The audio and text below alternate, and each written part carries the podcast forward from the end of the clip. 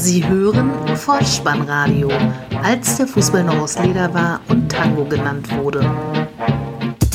Herzlich willkommen und hallo zum Vollspannradio, der Podcast unter dem Motto, als der Fußball noch aus Leder war Tango genannt wurde. Mein Name ist Dirk auf Twitter unter Vollspannradio und @spike_dih unterwegs und ich begrüße euch ganz recht herzlich zur 143. Ausgabe des Vollspannradios der VSR 117 mit dem Titel Projekt, Performance und Penunsen. Die Nachlese zum Spieltag Nummer 13. 29 Treffer in 8 Spielen. In der bayerischen Landeshauptstadt wird der Präsident mit Gamsbart und Blumen offiziell verabschiedet. Die Trainerbank in der Bundeshauptstadt dagegen erstrahlt mit viel Pinke, Pinke ausgestattet, nun gar im weltmeisterlichen Glanze. Gute Unterhaltung. Die Momente des Spieltages. Auf geht die wilde Fahrt mit dem Wochenendticket durch die Stadien der Republik. Erster Halt Gelsenkirchen. Der FC Schalke 04 trifft am Freitagabend vor 61.837 Zuschauern auf den ersten FC Union Berlin. Halbzeitstand 1 zu 1, am Ende 2 zu 1 unter der Leitung von Schiedsrichter Schlager aus Hügelsheim.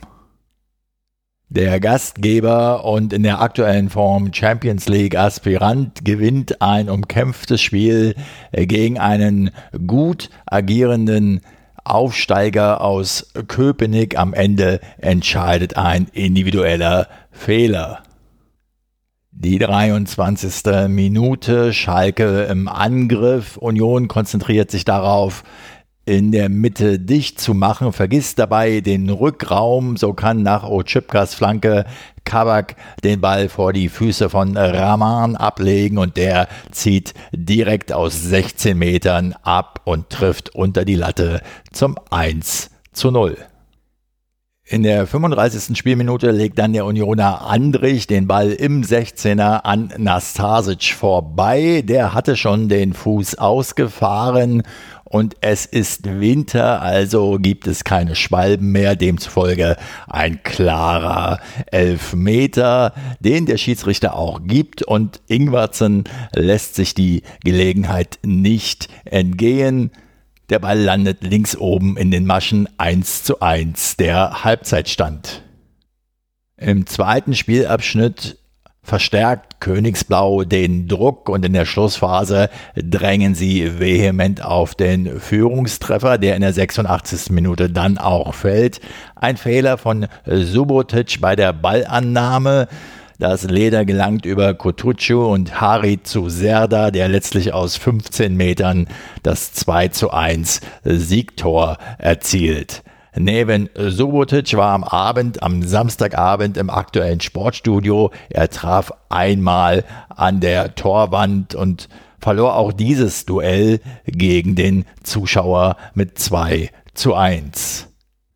Die Knappen sind somit seit sechs Spielen ungeschlagen bei vier Siegen und zwei Remis. Unionsserie von zuvor vier Siegen in Folge endet an diesem Abend. Süßer die Namen nie klingen als zu der Weihnachtszeit. Die Trainerbank von Hertha BSC erstrahlt nun also im weltmeisterlichen Glanze. Und nicht nur das. Der Übungsleiter oder soll ich besser sagen Projektleiter Jürgen Klinsmann bringt einen ganzen Stab an neuen Mitarbeitern mit. Darunter fallen Alexander Nuri, ehemaliger Bundesliga-Trainer von Werder Bremen und dem FC Ingolstadt, der wiederum bringt seinen Assistenten Markus Feldhoff mit. Darüber hinaus begrüßen wir bei Hertha BSC erneut auf der Bank ehemaliger Hertha-Keeper und aktueller Bundestorwarttrainer Andreas Köpke. Als Fitnesstrainer mit im Team Werner Leuthardt, der unter anderem auch unter Felix Magath gearbeitet hat. Und darüber hinaus wird eine neue Position geschaffen. Jürgen Klinsmann nannte es in der Antrittspressekonferenz Performance Manager. Diese Position bekleidet nun Ex-Nationalspieler und Ex-Hertaner Arne Friedrich.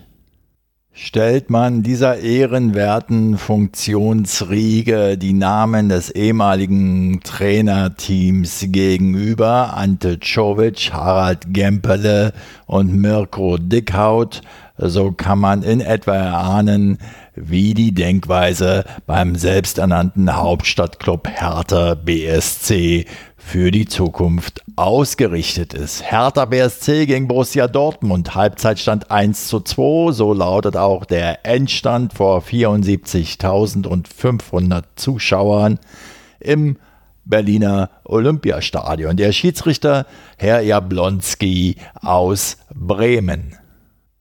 15. Spielminute, erster Torschuss, erstes Tor. Ein haargenauer Diagonalpass von Julian Brandt auf Sancho, halblinks im Strafraum, zieht der 19-Jährige ab.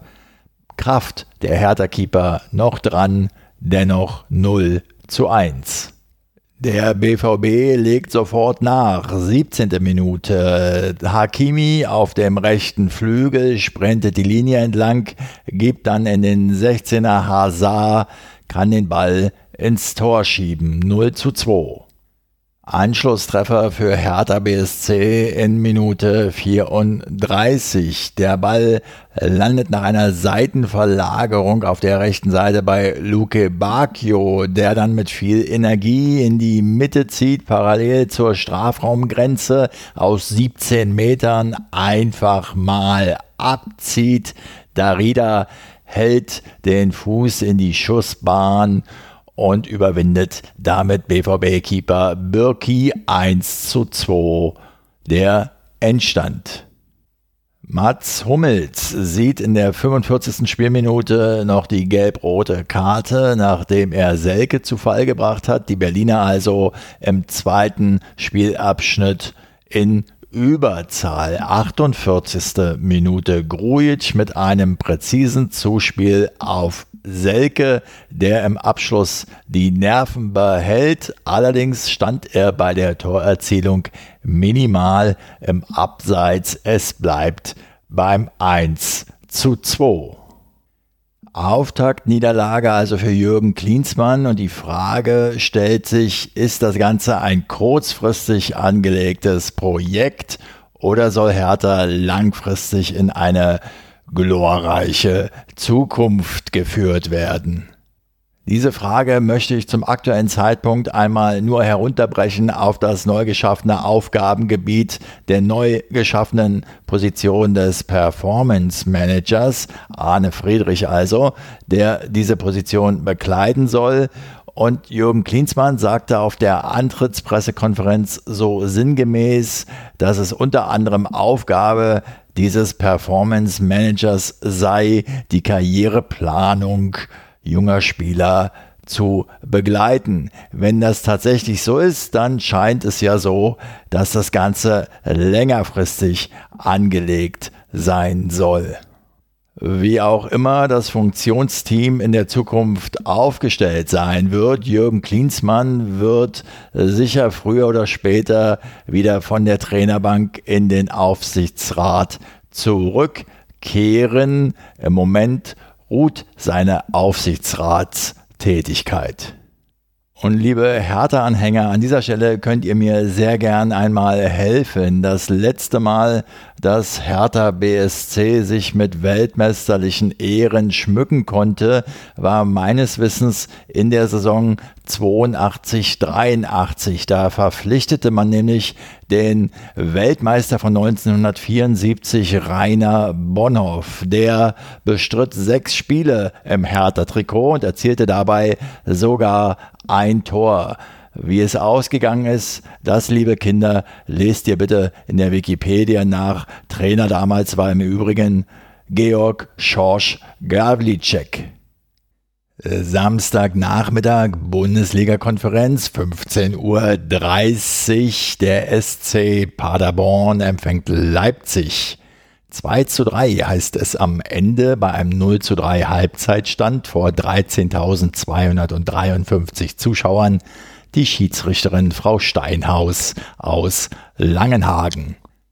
Nach 240 Sekunden schien die Partie schon entschieden. Dritte Minute, Werner bedient Schick im Strafraum. Der Angreifer, der aus Rom ausgeliehen ist und der schüttet bei der Annahme schon zwei Paderborn-Verteidiger ab und trifft per Heber mit dem linken Fuß zum 0 zu 1.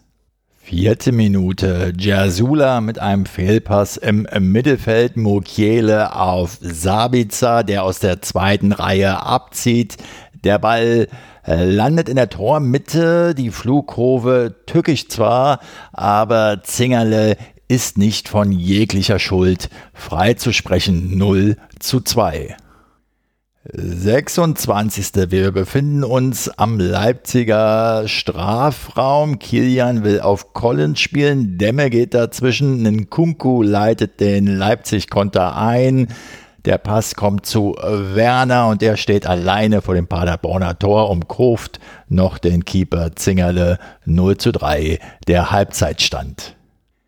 In der zweiten Halbzeit kämpft der Aufsteiger bravourös und aufopferungsvoll, kommt auch noch zu Anschlusstreffern. 62. Spielminute 1 zu 3, Torschütze Mamba. 73. Spielminute 2 zu 3, Torschütze Jasula. Punkte fährt der SC Paderborn aber auch an diesem Nachmittag wieder mal nicht ein.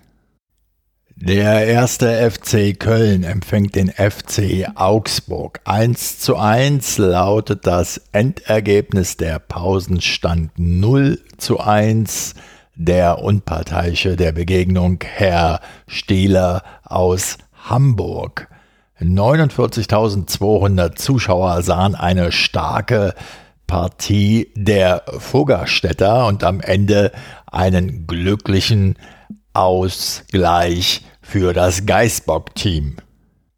Zunächst gab es einen Foul-Elfmeter für das Auswärtsteam. Zichos legt Niederlechner im 16er, Hahn tritt an, Horn entschärft den unplatzierten Schuss, es bleibt torlos. 39. Minute erneut das Duell Zichos gegen Niederlechner. Der Kölner sieht die gelb-rote Karte, die Rheinländer ab jetzt in Unterzahl.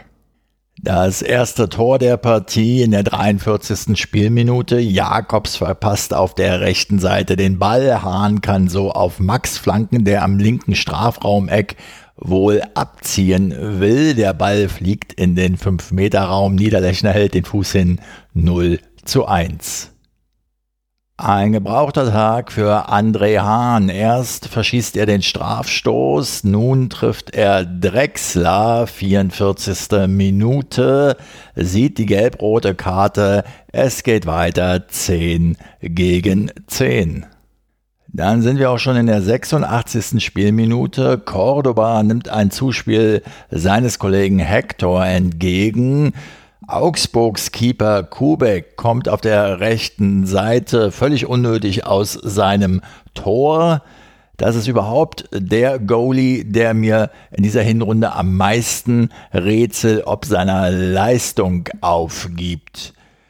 Der Stürmer umspielt den Keeper und trifft dann ins verlassene Tor zum 1 zu 1 Ausgleich.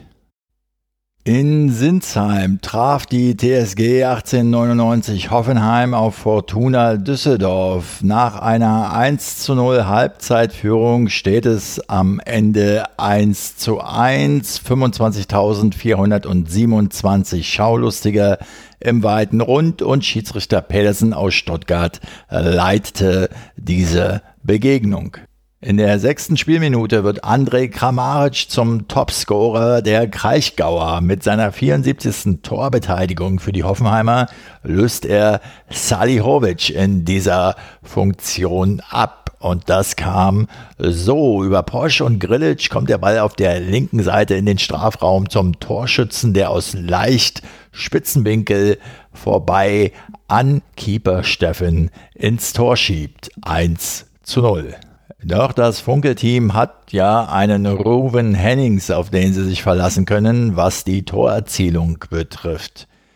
Nicht nur vom Zeitpunkt, sondern auch von der Entstehung der glückliche Ausgleich in Minute 87 bekommen die Hoffenheimer im eigenen Strafraum den Ball nicht geklärt. Die Kugel landet links beim komplett freistehenden Hennings, der hart rechts unten ins Eck den Ball versenkt. Von den bisherigen 18 Saisontoren der Fortuna hat Hennings somit 10 erzielt. Topspiel am Samstagabend FC Bayern München gegen Bayer Leverkusen 1 zu 2 das Endergebnis so stand es bereits zur Pause vor 75.000 Zuschauern ausverkauft. Schiedsrichter Winkmann aus Kerken leitete diese Partie. Die erste Niederlage also für die Bayern unter Trainer Flick. Leverkusen bereitete den Münchnern mit schnellem Umschaltspiel nach Ballgewinnen Probleme. In der neunten Minute die erste Gelegenheit für die Münchner. Serge Gnabry trifft den linken Pfosten. Im Gegenzug zwei schnelle Pässe über Kevin Volland kommt der Ball zu Bailey. Der läuft auf Manuel Neuer zu und trifft unten links 0 zu 1, zehnte Spielminute. 34. Minute. Pavard köpft den Ball in Richtung Leverkusener Strafraum zurück und damit in die gefährliche Zone, denn Müller kann abschließen und sein Schuss wird von Sven Bender noch abgefälscht, sodass Radetzky geschlagen ist. 1 zu 1 der Ausgleich. Wenn Thomas Müller in der Bundesliga trifft, dann verliert der FC Bayern das Spiel nicht. 82 Mal gewann der Club, wenn Müller zuschlug. Fünfmal gab es ein Remis, eine Niederlage trotz Müller-Tor. Das ist neu. Für diese Niederlage hauptverantwortlich Leon Bailey. Die Münchner im Angriff, Befreiungsschlag von Bayer. An der Mittellinie landet der Ball bei Bailey, der sofort auf Volland gibt und selbst durchstartet. Er erhält den Ball zurück, halblinks im Strafraum. Mit links zieht er ab, haargenau ins rechte untere Eck. Keine Abwehrgelegenheit für Manuel Neuer. Die Münchner ließen es an Zielstrebigkeit vermissen. Am deutlichsten wurde dies in einer Szene kurz vor der Pause. Drei Bayern liefen auf das Leverkusener Tor zu. Serge Gnabry gab nach links zu Peresic, der aber zu lange zögerte. So konnte Lars Bender noch mit einer Grätsche klären. In den zweiten 45 Minuten traf Leon Goretzka mit einem Kopfball in der 77. noch den Pfosten. Es war der insgesamt zehnte Alu-Treffer der Bayern in dieser Saison. Jonathan Tah, der Leverkusener, sah die rote Karte nach einer Notbremse. Er stoppte Coutinho nicht regelgerecht und Lewandowski in der zweiten Minute der Nachspielzeit 90 plus 2, also nach einem Eckball köpfte er ebenfalls ans Gebälk, diesmal die Latte. Egal ob Schulz, Scholz oder Lewandowski.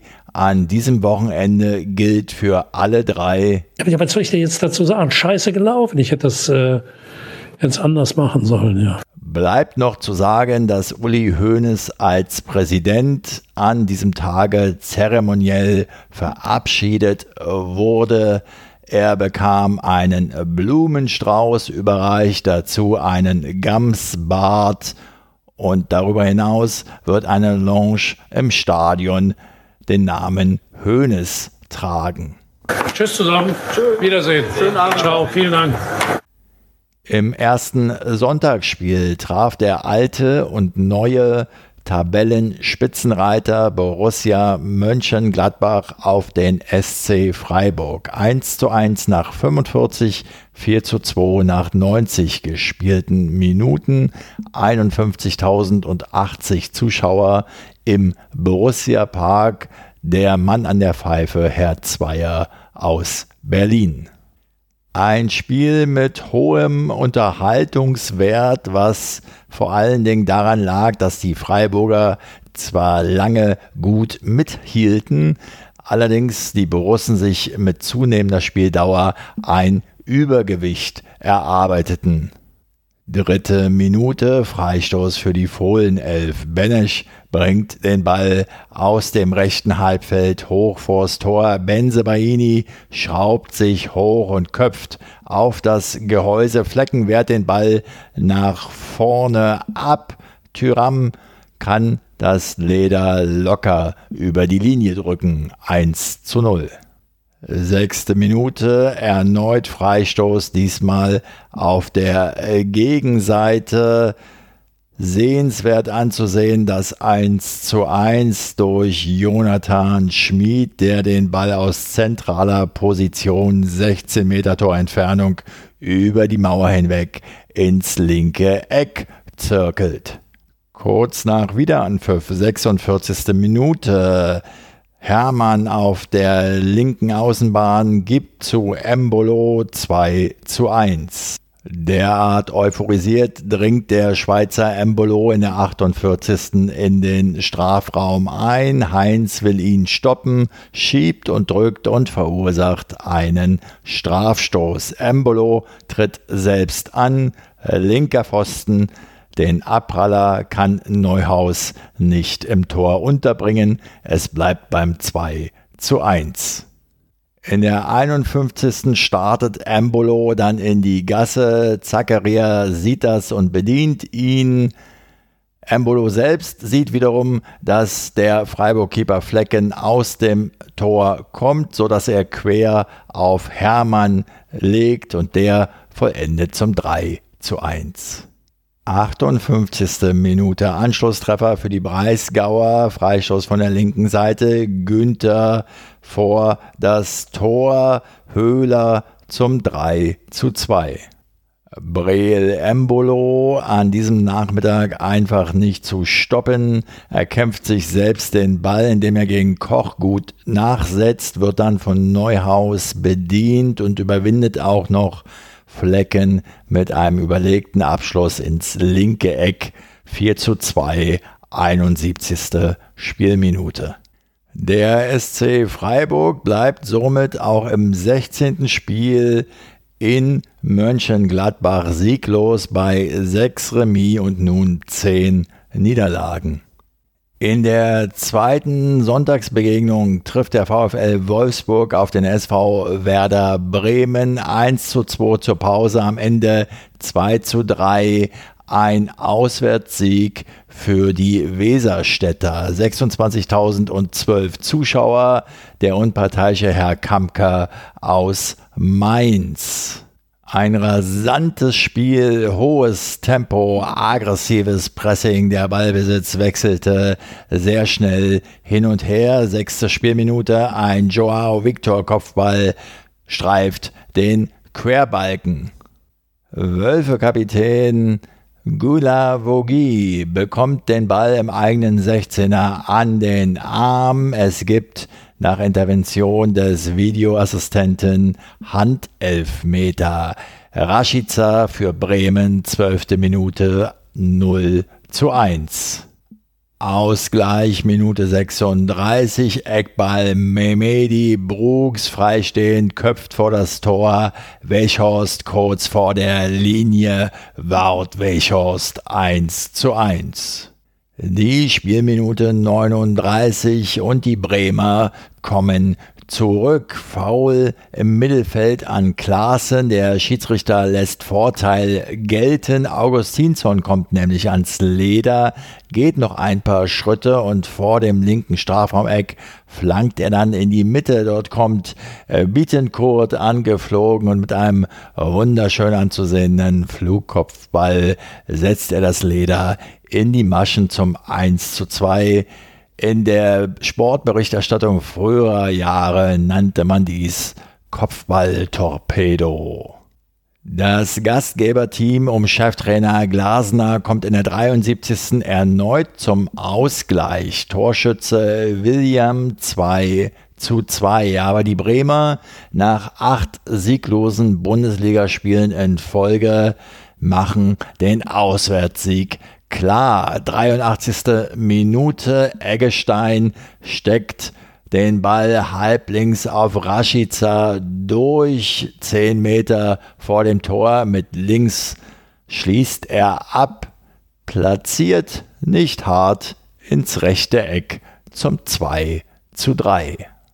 Somit hat das Vollspannradio das schöne Wochenendticket wieder gewinnbringend abgefahren und für euch die Momente des Spieltages pflichtbewusst und mit Freude zusammengekehrt. Es fehlen zwei Vereine. Der erste FSV Mainz 05 trifft am heutigen Montag auf Eintracht Frankfurt. Das Vollspannradio ist allerdings prinzipientreu und nach wie vor gegen Montagsspiele. Aus diesem Grunde gibt es auch keinen Spielbericht zu dieser Begegnung. Nicht, dass ich etwas gegen beide Teams hätte. So ein schönes Wochenendticket hat ja naturgemäß immer nur einen begrenzten Zeitraum der Nutzung anzubieten. Von daher sei an dieser Stelle vielleicht mal ein Interrail-Trip angedacht. Und da bin ich bei der Europameisterschaft, die im Jahre 2020 ihr 60-jähriges Bestehen feiert. Aus diesem Grunde findet die Endrunde auf dem gesamten Kontinent statt. Spielorte sind Amsterdam, Baku, Bilbao, Budapest, Bukarest, Dublin, Glasgow, Kopenhagen, London, München, Rom und St. Petersburg. Äh, los geht es am 12. Juni 2020 mit dem Eröffnungsspiel in Rom. Die Vorrunde endet dann am 24. Juni. Das Achtelfinale beginnt am 27. Juni. Die Halbfinalspiele am 7. und 8. Juli sowie das Finale, das im Londoner Wembley Stadion ausgetragen wird und am 12. Juli stattfindet. Die Auslosung zur Vorrunde der Europameisterschaft fand an diesem Wochenende statt und das DFB-Team trifft in einer Gruppe auf Europameister Portugal und Weltmeister Frankreich. Der dritte Gegner wird noch ausgelost. Die drei Vorrundenspiele der deutschen Nationalmannschaft finden allesamt in München statt. Warum führe ich dies so detailliert aus? Nun ja, ich möchte einen Aufruf starten. Wer von euch Zeit und Lust hat, einen solchen Interrail-Trip ganz oder teilweise für die Dauer der Europameisterschaftsendrunde zu planen, kann sich ja mal bei mir melden. Vielleicht ergibt sich ja so ein Vollspannradio-Trip. Das aber liegt ja noch ein wenig in der Zukunft. Was uns jetzt noch fehlt, ist die Vorschau auf den kommenden Spieltag. Wieder in Form eines Toto-Tipps. Dabei steht die 1 für Heimsieg, die 0 für Unentschieden und die 2 für Auswärtssieg. Auf geht's. Der Toto-Tipp. Der 14. Spieltag startet am Freitag, 6.12.20.30 Uhr mit der Begegnung Eintracht Frankfurt gegen Hertha BSC 1. Samstag dann Borussia Dortmund gegen Fortuna Düsseldorf 1. Leipzig gegen die TSG 1899 Hoffenheim 1. Borussia Mönchengladbach trifft auf den FC Bayern München 2.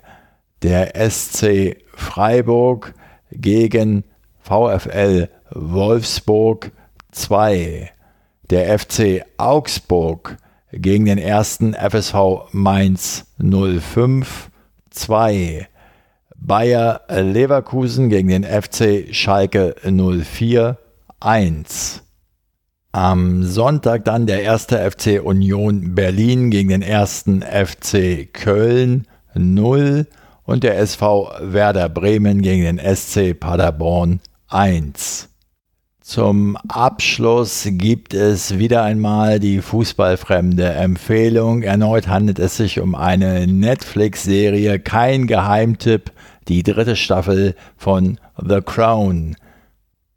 Ich fand die ersten beiden Staffeln dieser Serie ja schon sehenswert und die dritte allein deshalb, weil in einer Episode Charles vor seiner Einsetzung als Prinz von Wales nach eben Wales entsandt wird, um die Sprache zu lernen.